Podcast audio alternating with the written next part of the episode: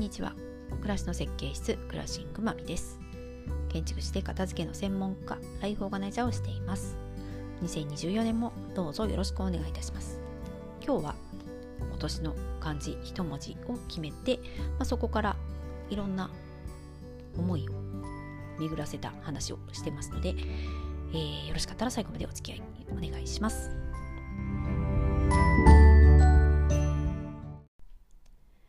2024年最初の配信になります。どうぞ今年もよろしくお願いします。えー、今年の一文字、漢字とともに、まあ、この年末年始に読んだ本のお話をちょっとつなげて、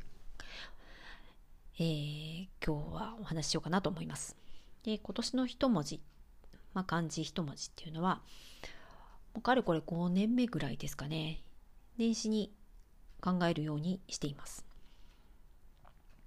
今年は深いという感じにしました。え深める、深掘る。うんまあ、自分自身について、まあ、深いという、まあ、感じに当てはめてちょっとね考えてみたいなと思ったっていうとこなんですけど、まあ、それはどうしても今までないものを見たりとかうん、足りないものを探したりとか、えー、できないことをできるようにっていうような意識が、うん、強かったなって思ったのでというかまあそっちに引っ張られてしまうなっていうのは思うのでうん去年の、ま、後半ぐらいから、まあ、もうちょっと今自分にあるものとかできることとか、えーないものじゃなくてあるものにもっと目を向けたいなっていうような考えが、うん、割とこう自分の中に占めてきたので、まあ、今年新しい年はその自分にあるものを見るためにこう深めていくっていう風な意識で過ごそうかなというふうに思ったという風かな という感じです。はい。で、かれこれ、まあ、5年ほど、えー、考えているんですけど、まあ実は1年通してずっとその感情を意識してるかっていうとそうじゃないんですよね。まあなんなら年の真ん中ぐらいにはもう何の感じだったか忘れてるぐらいです。まあそれでもねいいと思ってるんです。はい。まあ年始ってやっぱりね年の始まりなんでうんやっぱり気分新たにこうどうしていこうかなっていうことを思うのにやっぱちょうどいいタイミングなのでそこで考えるだけでも意味があるなと思いますしあと1年って短いようで結構長いので、まあ、いろんな変化がありますよね。なので、えー、こうありたいっていう1月1日というか、まあ、年始に決めたことを守り抜くこと、まあ、そこにとらわれるのも、まあ、果たしてそれも本当にまあいいことなのかって思うと、まあ、私はそうじゃないなっていう答えであるので、うん、決めるけどとらわれず1年を過ごしたいなっていうふうに思ってます。なので、えー、深いと決めましたが途中で軽いとかね風に感じが変わってるかもしれません。まあでもそれもねありかなというふうで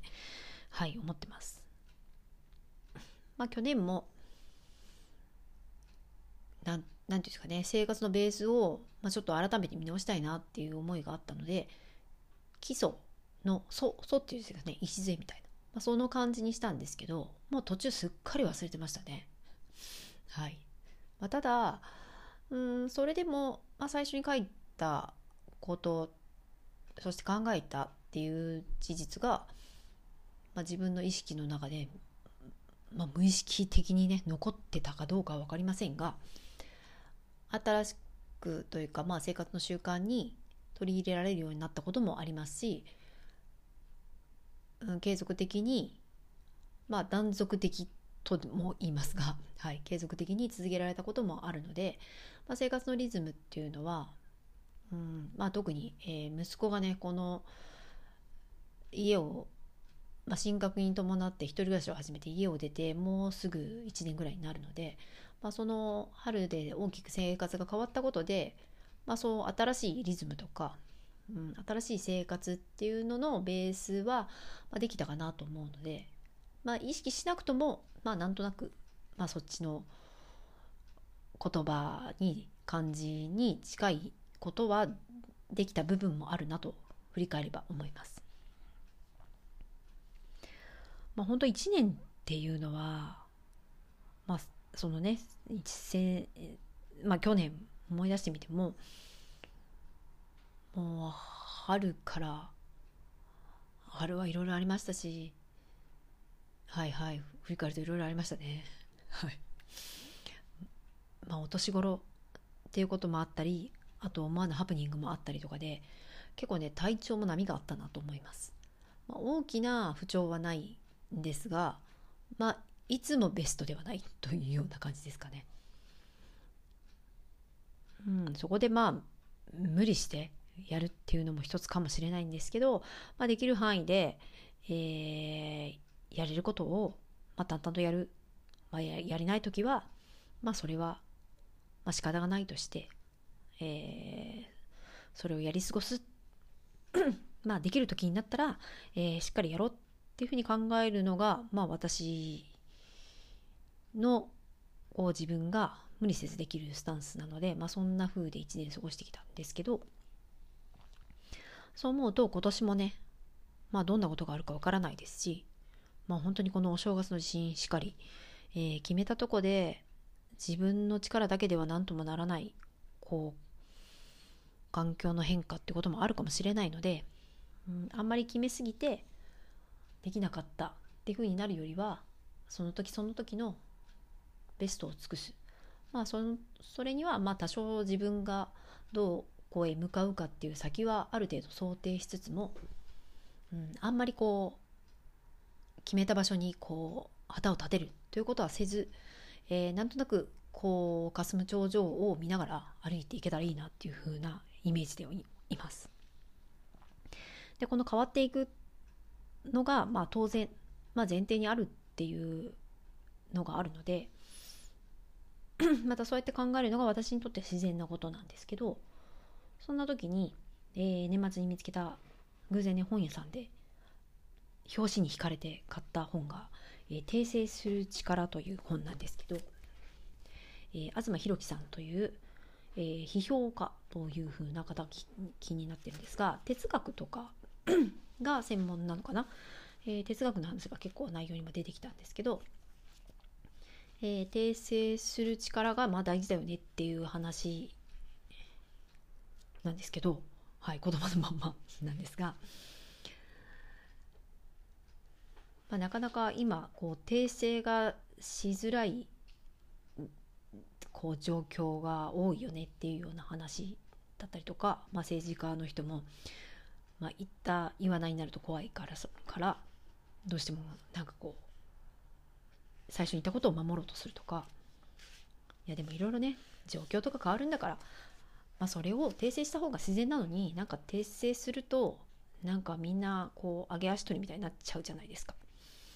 だからそれが怖くてできないなっていうのは本当にあるなと思うし、まあ、私たちもやっぱりこう間違うことっていうのが怖いのでまあその気持ちもわからなくはないですがうんもちろん間違えて本当に致命的なことがあったりすることもあるのでうん責めたり責められたりすることもあるんですけど人はまあそもそも間違うものなのでうんそれをどうまあ許容する部分も含めうんどうしたらいいかっていうのを、まあ、まさにこうその失敗したらそのやり方を訂正していくのか考え方を訂正していくのかそうやってこう改善していくっていうことがまあ、人間しかできないことだしそれが大事だよねっていうようなことがまあ大きく全体的には書いてあるっていう話なんですけど。いや本当にね本当そうだなって思うことばっかりだったんで。でここでは対話にも触れていて、まあ、人との対話っていうのは、まあ、訂正を重ねていくことだっていうふうにあって、まあ、なかなか対話って難しいというかついつい今は論破になってしまったりとかこう正論を押し付けるみたいなことになっちゃうですけど、まあ、それは決して対話ではなく、まあ、正しいの付き合いみたいになるのででも正しいを貫いてもじゃあそれ平和なの幸せなのみたいになると、まあ、それはなかなかそこに行き着かないことも多いなと思うので、うん、やっぱり変化が前提であるのあればいろんなことのねいろんなことを変化していくのでそうするとやっぱり訂正して修正してその状況での、えー、一番いい方法を見つけていく。た対話であればその相手とその会話の中で、えー、自分の考えとかを訂正修正していって、えー、重ねていって2人なりのその時の相手との、えー、対話での答えを出していくっていうことなんだろうなというのをうんうんそうだよねって思いながら、えー、読んだという話です。まあ